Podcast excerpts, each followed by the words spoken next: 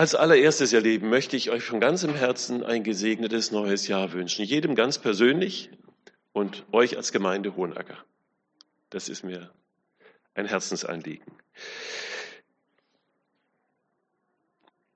Ja, Segen, das ist so das Thema der heutigen Predigt.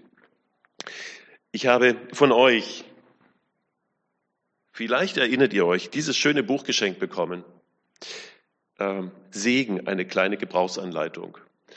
Ähm, das Buch habe ich erst vor kurzem wirklich durchlesen können und es hat mich unheimlich bereichert. Ist sehr, sehr schön geschrieben und ich habe viele Gedanken aus diesem Buch heute auch in die Predigt mit aufgenommen. Auch eigene Gedanken und Dinge, die ich so auch erlebt habe. Aber ähm, möchte dieses Buch einfach nur mal als Dankeschön an euch weitergeben, durch diese Predigt auch heute ein Stück weit.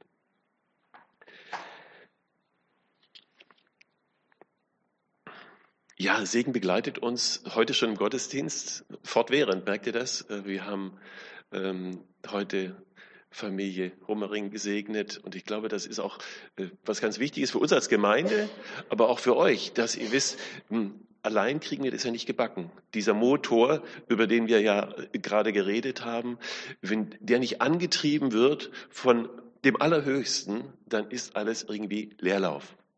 Und ähm, das ist schön, wenn man das so auch weitergeben darf.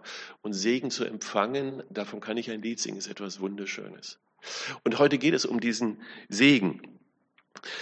Ähm, zunächst mal so ein paar allgemeine Gedanken zum Thema Segen. Ich glaube, dass es wohl niemanden auf dieser Welt gibt, ähm, damit meine ich jetzt nicht, eben nicht nur Christen, der nicht gesegnet sein möchte. Irgendwie ahnen die meisten Menschen, dass es in all ihrem Tun etwas gibt, das wir irgendwie nicht in der Hand haben.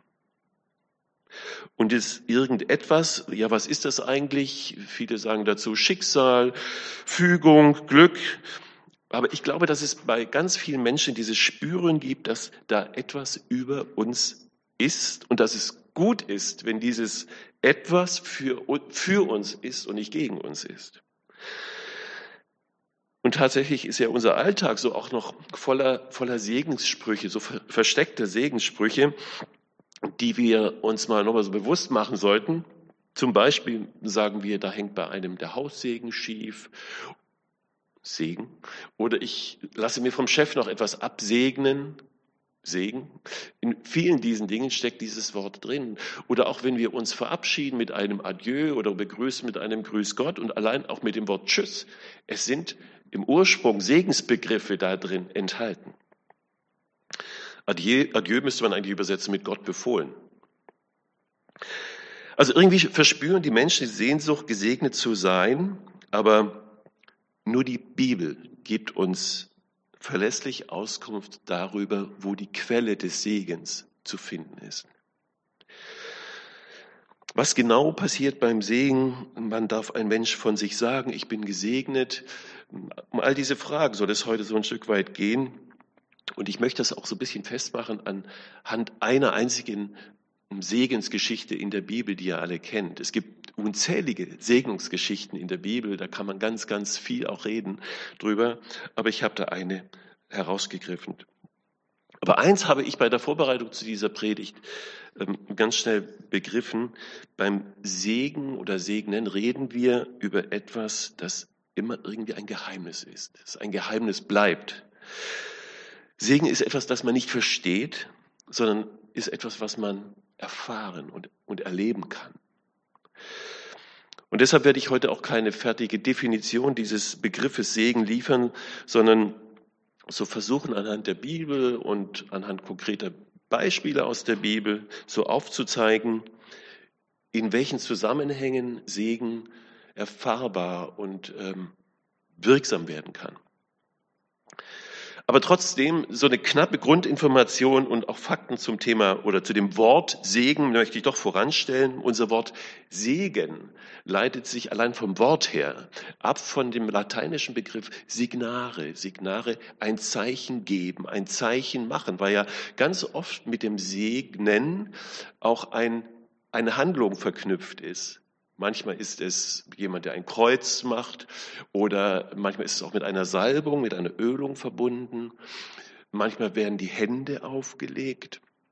wie Jesus ja, als er mit den Kindern so herzigen Umgang hatte, halt lesen wir ja in der Schrift, äh, und er herzte die Kinder und er legte ihnen die Hände auf und segnete sie.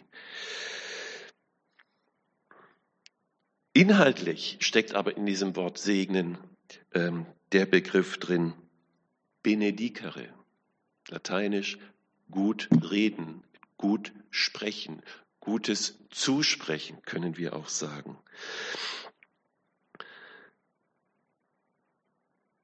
Es geht um Worte, die Kraft besitzen, etwas Gutes zu bewirken. Und für die Menschen früher und für die christliche Kirche von Anfang an bis heute wissen wir, dass dieses Gute allein von Gott kommen kann. Jemand segnen hieß immer und heißt, jemanden von Gott her Gutes zusprechen. Das ist für mich auch so die einfachste Definition von Segnen. Von Gott her jemandem Gutes zusprechen. Wenn wir zur Zeit des Alten Testamentes einen Israeliten gefragt hätten, was versteht man denn unter Segnen oder auch heute noch einen frommen Juden fragen würde, würde der ganz sicher antworten, Segen, Segen ist ein Leben im Shalom. Und Shalom übersetzen wir ja mit Frieden, ist natürlich viel, viel weitgreifender, dieses, dieser Begriff. Shalom. Man könnte sagen, ein Leben im Shalom ist ein, Le ein Leben im Reinen mit sich selbst, mit der Welt und mit Gott. Beim Segen geht es also um etwas ganz Grundsätzliches, nämlich um eine veränderte Lebenseinstellung eines Menschen. Und worin diese Veränderung besteht, das erfahren wir ein gutes Stück weit aus den Segensgeschichten der Bibel. Aber bevor wir über diese sehr bekannte Segensgeschichte der Bibel nachdenken, da geht es um Jakob, da geht es um Esau und Isaak, ich nehme das schon mal vorweg, möchte ich noch so auf, auf eine Entdeckung hinweisen, die ich bei der Vorbereitung zu diesem Thema gemacht habe. Schon gleich zum Anfang in der Bibel erfahren wir in der Schöpfungsgeschichte, dass Gott am, am fünften Tag so die ersten Lebewesen schafft. Gott sprach, das Wasser soll wimmeln von, von Fischen und in der Luft sollen die Vögel fliegen. Er schafft die Wassertiere, die Vögel und am Ende des Tages ist Gott mit dem, was er da erschaffen hat, zufrieden. Er schafft natürlich auch die Landtiere. Aber am Ende sagt er, es ist gut, das ist gut. Aber dann kommt ja erst das Entscheidende, wo es dann heißt, Gott segnete sie und sprach, seid fruchtbar und mehrt euch. Das ist ein großartiger Segen. Man spürt, dass das irgendwie zusammengehört und deshalb mache ich darauf aufmerksam. Segen und der Auftrag. Anschließend kommen ja, bekommen ja die Menschen, die ersten Menschen, bekommen Adam und Eva den gleichen Segen zugesprochen, wir lesen, und Gott schuf den Menschen zu seinem Bild, zum Bilde Gottes schuf er ihn, schuf sie als Mann und Frau, und Gott segnete sie und sprach zu ihnen, seid fruchtbar und mehrt euch, füllt die Erde, macht sie euch untertan, herrscht über die Fische im Meer und über die Vögel unter dem Himmel und über alles Getier, das auf Erden kriecht. Hier ist also dieser Auftrag noch mal viel umfassender und anders gewichtet als bei den Tieren. Die Menschen bekommen einen viel umfassenderen Auftrag.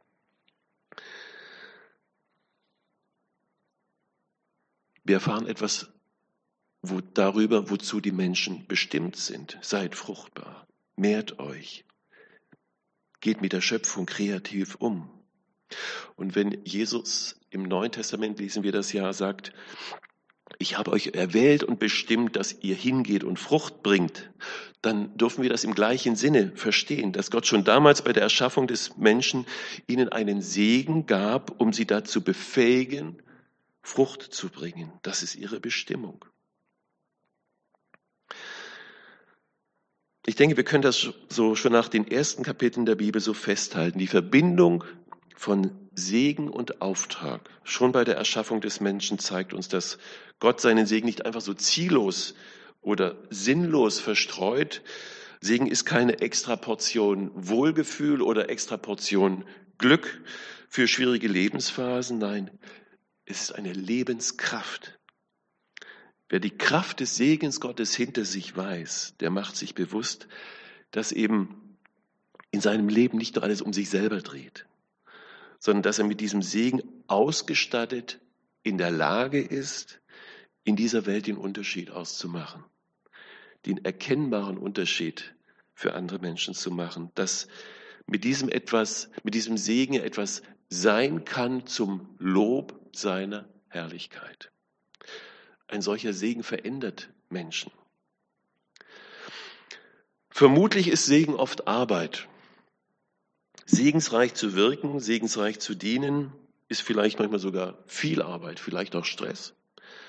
Und deshalb ist es so bemerkenswert, dass auf den Segen, den Gott seinen Geschöpfen gibt, dass er den Menschen unmittelbar darauf seinen Schutzsegen gibt, seinen Schutzsegen gegen Überforderung.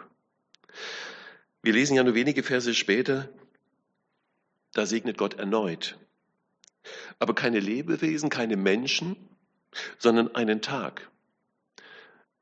In der Schöpfungsgeschichte heißt es, Gott segnete den siebten Tag und heiligte ihn. Das ist die göttliche Antwort auf die Frage nach Stress und nach Überforderung. Das, was wir hier heute so oft beklagen in unserem Alltag, im Berufsalltag. Ja, wer kennt das nicht?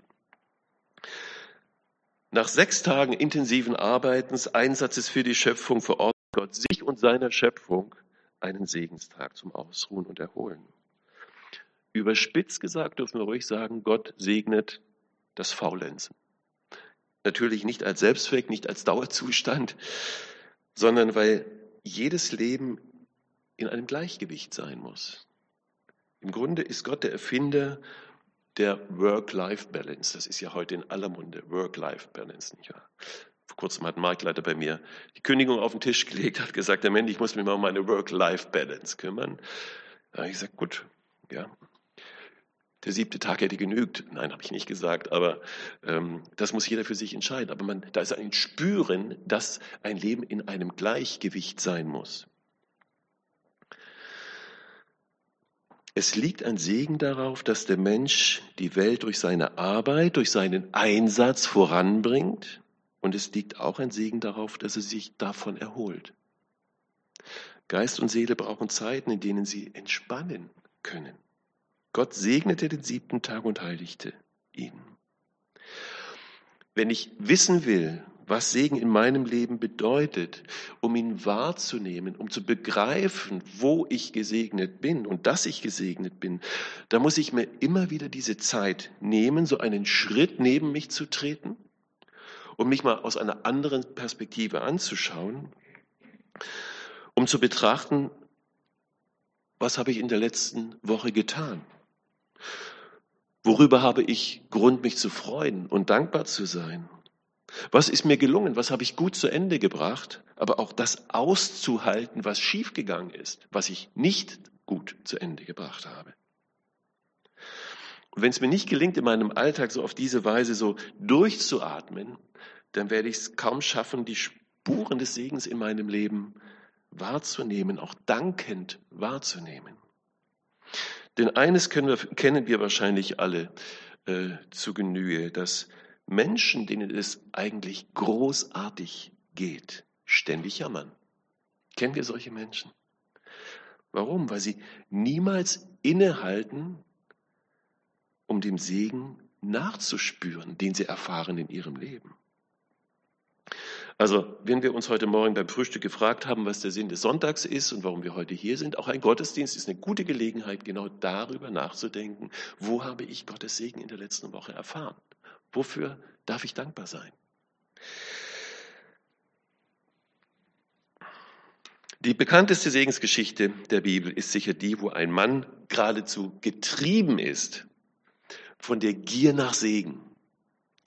Der felsenfest davon überzeugt ist, wenn ich den Segen nicht bekomme, dann geht es mir auch nicht gut. Aber wenn ich ihn bekomme, dann wird es mir gut gehen. Ich brauche diesen Segen. Dieser, dieser Mann war Jakob. Wir wissen, dass Jakob wegen seiner ja fast grenzenlosen Gier nach Segen innerhalb kürzester Zeit zum Lügner und zum Betrüger wurde, zum Verräter wurde. Er erpresst seinen älteren Sohn Esau und hintergeht seinen fast blinden Vater, indem er sich verkleidet und sich den Erstgeburtssegen in einem ja, Intrigenspiel sozusagen erschleicht. Das alles nur aufgrund seiner ja fast zügellosen Hoffnung auf Segen. Und diese älteste Segensgeschichte der Bibel steht ganz vorne im ersten Buch ähm, Mose in Kapitel 27. Ihr kennt alle diese Geschichte. Ich werde sie deshalb auch nicht in der ganzen Länge vorlesen.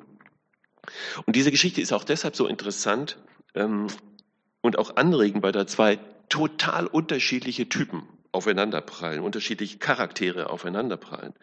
Vielleicht können wir sagen, überall in der Welt finden wir so diesen, diesen Jakob-Typ und auch diesen Esau-Typ.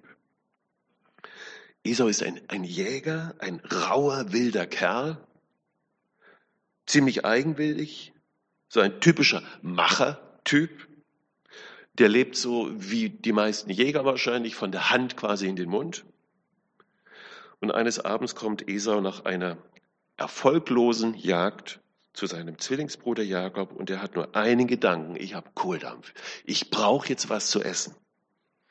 Und dann lesen wir ab Vers 29, ich lese uns diesen Abschnitt kurz vor, weil ich weiß, ihr kennt alle den großen Zusammenhang, in den diese Geschichte gebettet ist.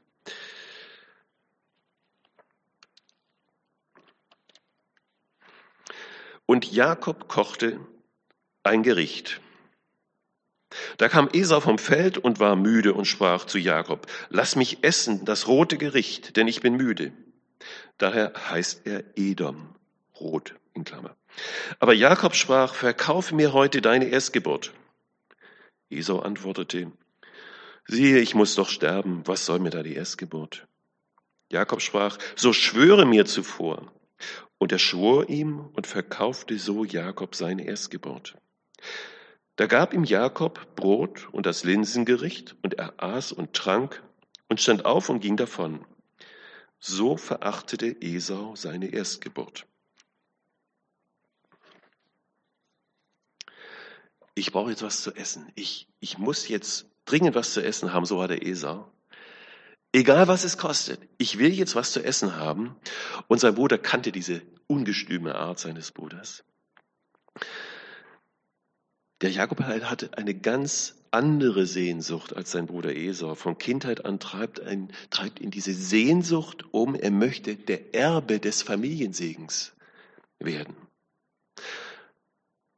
Nur dieses geht ja, dieser Segen geht ja immer an den Erstgeborenen und Esau hatte bei der Geburt dummerweise so die Nase vorn. Und damit hatte allein Esau das Erstgeburtsrecht und damit Anspruch auf den Erstgeburtssegen und damit sind ja andere Dinge auch verbunden, nämlich automatisch wurde er dann auch das neue Familienoberhaupt. Er war Haupterbe dadurch. Und er wurde zum Träger der göttlichen Verheißung. Das war der Erstgeborene, der den Segen bekam. Das alles hing an diesem Segen dran. Und jetzt sieht Jakob seine Chance gekommen. Er nutzt den Heißhunger seines Bruders schamlos aus, sagt, natürlich bekommst du was zu essen, kein Problem, wenn du mir den Segen der Erstgeburt überlässt. Schwöre mir das. Nicht sehr nett, ziemlich heimtückisch, so ein bisschen Erpressung. Interessant ist aber, dass in dieser Geschichte gar nicht so sehr diese Hinterlist des Jakobs gebrandmarkt wird. Denn der Esau hatte scheinbar überhaupt kein Problem mit dem Angebot seines Bruders. Er denkt sich, und wir lesen es ja tatsächlich, eines Tages bin ich eh tot. Was kümmert mich da dieses altertümliche Segensgetue? Ich lebe doch im Hier und im Jetzt. Und jetzt habe ich Hunger. Also schlägt er zu diesem Deal ein und kann sich jetzt endlich den Bauch füllen. Damit hat sich Jakob das Recht auf den Familiensegen erschlichen. Er hat seinen Bruder betrogen. Und jetzt denken wir natürlich sofort, dieser böse Jakob und der arme Esau. Unsere Geschichte setzt aber einen ganz anderen Akzent. Und das ist das Überraschende.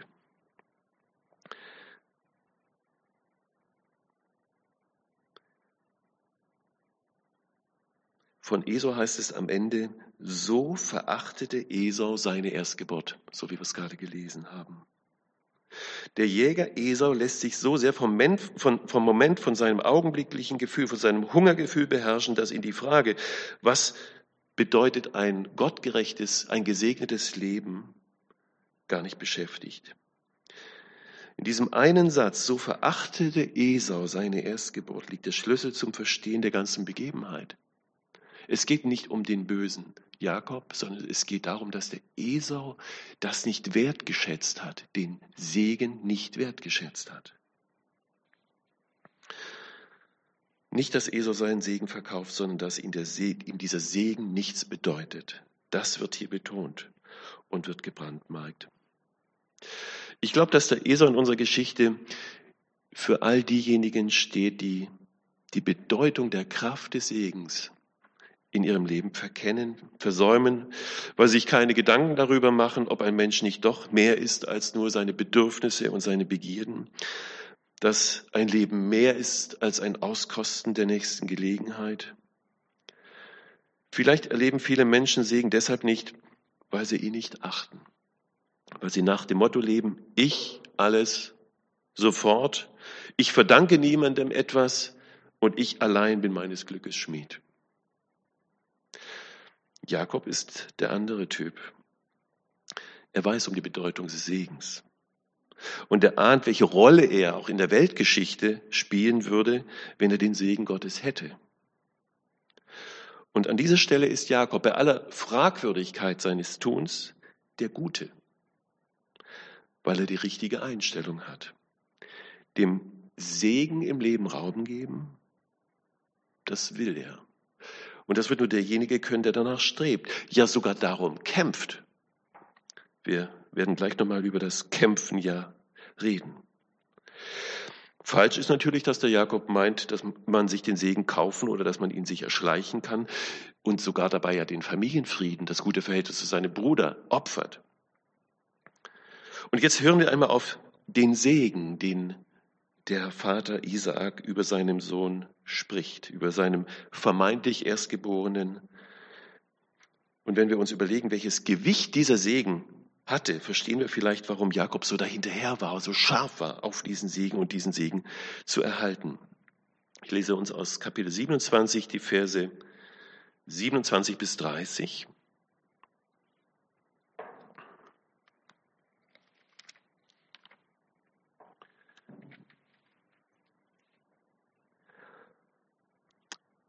Das ist der Segen, den Isaak sprach. Siehe, der Geruch meines Sohnes ist wie der Geruch des Feldes, das der Herr gesegnet hat. Gott gebe dir vom Tau des Himmels und von der Fettigkeit der Erde und Korn und Wein die Fülle. Völker sollen dir dienen und Stämme sollen dir zu Füßen fallen. Sei ein Herr über deine Brüder und deiner Mutter Söhne sollen dir zu Füßen fallen. Verflucht sei, wer dir flucht Gesegnet sei, wer dich segnet.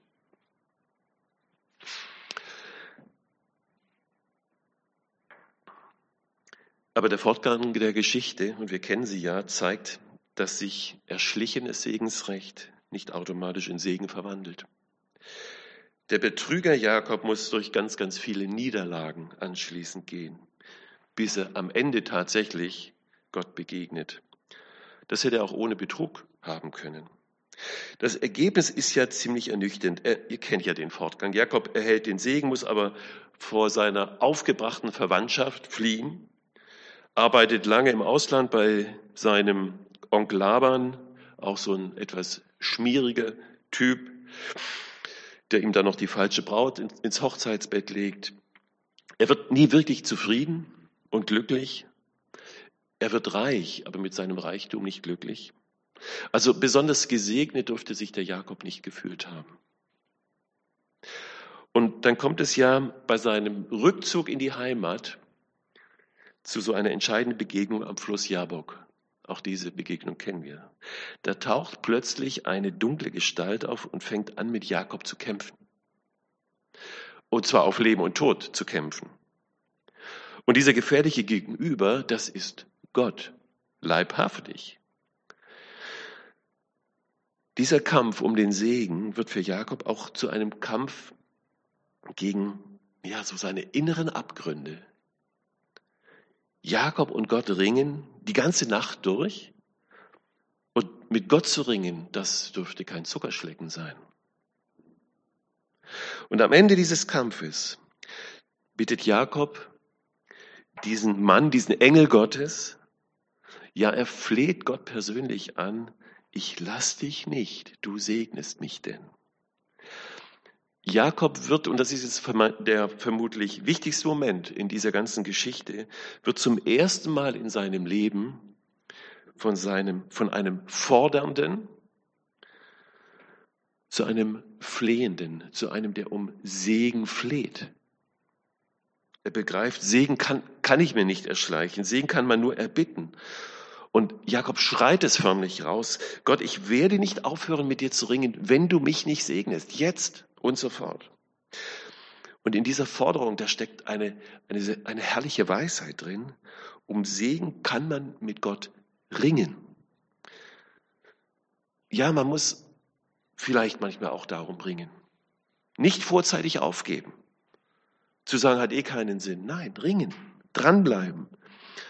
Wer mit Gott um den Segen ringt, der bleibt ganz nah bei ihm und an ihm dran.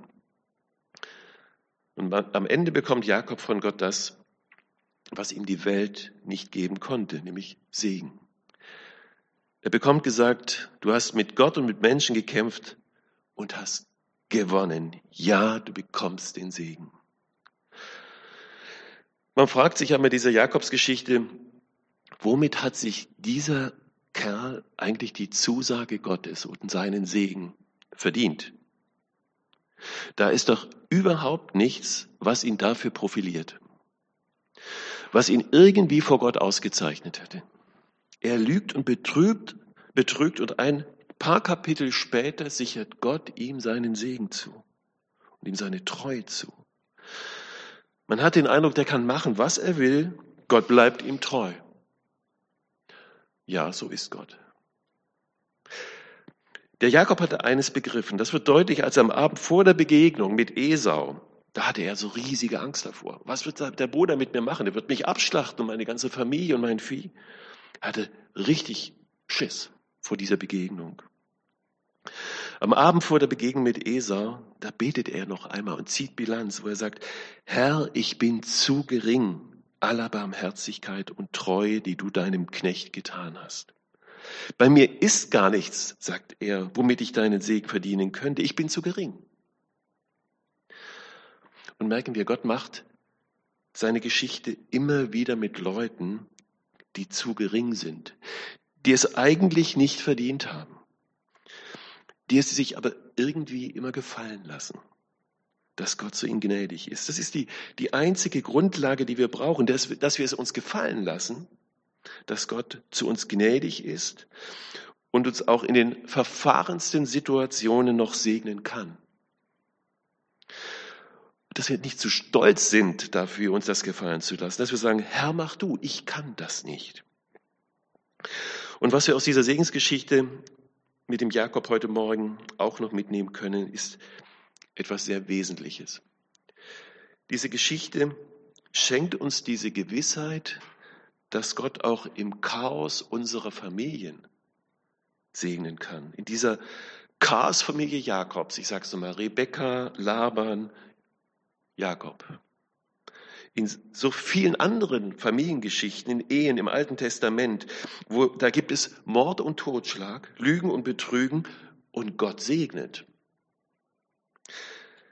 Selbst in solchen und mit solchen zerrütteten Familiengeschichten macht Gott seine Geschichte. Selbst diese Familien, wo so, so vieles falsch läuft, sind Teil seiner Geschichte, seiner Heilsgeschichte. Und alle diese Familien, viele dieser Familien gehören zum Stammbaum Jesu. Das müssen wir uns auch nochmal klar machen. Und selbst die Familie Jesu war alles andere als harmonisch und störungsfrei. Da gibt es schöne Passagen im Neuen Testament. Ich sage das deshalb und betone das deshalb, weil wir in einer Gesellschaft leben mit unzähligen Bruchbiografien. Lassen Sie, lassen mich es mal so ausdrücken, Bruchbiografien. Bei vielen von uns sind Dinge in die Brüche gegangen. Da sind Beziehungen, da sind Ehen den Bach runtergegangen, da sind Familien- und Arbeitsverhältnisse kaputt gegangen. Und diese Brüche machen auch vor unseren Gemeinden nicht Halt. Es gibt nicht viele Wohnungen, hinter denen es keine Brüche gibt. Und da werfe keiner den ersten Stein. Aber eines dürfen wir wissen, egal wie schlimm es in, in deiner Familie oder Beziehung gerade aussehen mag, es kann nichts so verkorkst sein, dass Gott nicht segnen könnte. Und wenn wir bei Tisch manchmal beten, komme Jesus, sei du unser Gast und sagen, also die Einladung würde ich heute ganz sicher nicht annehmen, dann dürfen wir eines wissen, Jesus ist unsere Familie ganz sicher weniger peinlich, als sie es uns manchmal ist. Er setzt sich bei uns an den Tisch. Seine Segenskraft überwindet auch das Chaos, das vielleicht gerade bei mir zu Hause ist. Die Gebrochenheit unseres Lebens, unserer Beziehungen ist für Jesus kein Grund, nicht zu uns zu kommen. Im Gegenteil, die Gebrochenheit unseres Lebens war für Jesus der Grund und ist für Jesus der Grund, zu uns zu kommen. Die Gebrochenheit dieses Lebens ist der Urgrund, dass Jesus in diese Welt hineingekommen ist. Und so möchte ich uns alle ermuntern,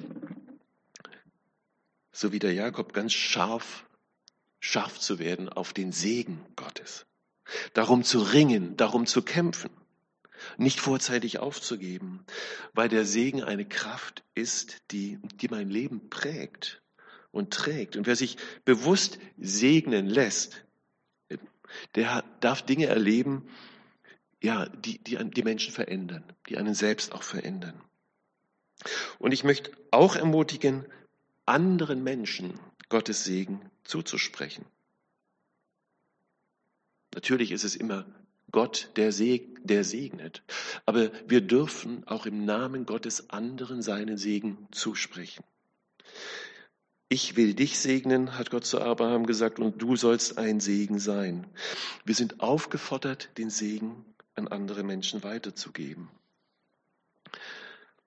Bei mir ist es zum Ende meiner stillen Zeit schon seit vielen Jahren fast schon so was wie ein Ritual geworden, kann man sagen, dass ich meine Kinder, Kinder segne. Die sind ja mittlerweile außer Haus, sind auch Erwachsene, studiert noch und Frankfurt, Aschaffenburg, München, da sind die verstreut. Ich habe ja keinen Zugriff mehr auf sie so unmittelbar. Und jeden Tag hebe ich meine Hände auf nach der stillen Zeit und segne sie mit dem bekannten alten ähm, Segen. Ähm, und es ist ein Stück weit ein, ein Abgeben, dass ich sage, Gott, ich weiß nicht, wie es Ihnen gerade geht, aber ich gebe sie dir jetzt. Ich stelle sie unter deine Schutzherrschaft. Und wenn ich dann segne und bete und sage, erhebe dein Angesicht auf sie und schenke ihnen deinen Frieden, dann weiß Gott, wie ich das meine. Wo ich dann sagen kann, Gott, ich weiß nicht, wie du das machst und ich kenne deinen Zeitplan in dieser Sache nicht, aber ich vertraue dir. Gott, übernimm du das. Und das jeden Tag sagen zu dürfen, das ist eine enorme Freiheit. Kinder können ja bei ihren Eltern manchmal nur wirklich viel Unruhe auslösen. Wie viele Großeltern machen sich Sorgen und verzehren sich oft in der Sorge um ihre Enkel oder um ihre Kinder. Das dürfen wir tun. Der Segen Gottes ist nichts, was man einmal empfängt und dann fest in der Tasche hat. Nein, der Segen eröffnet sozusagen einen Dialog mit Gott, einen dauerhaften Dialog mit Gott. Und Segen erfahren wir, wenn wir in diesem Dialog mit Gott bleiben. Und dazu möchte ich einladen und immer wieder ermuntern. Amen.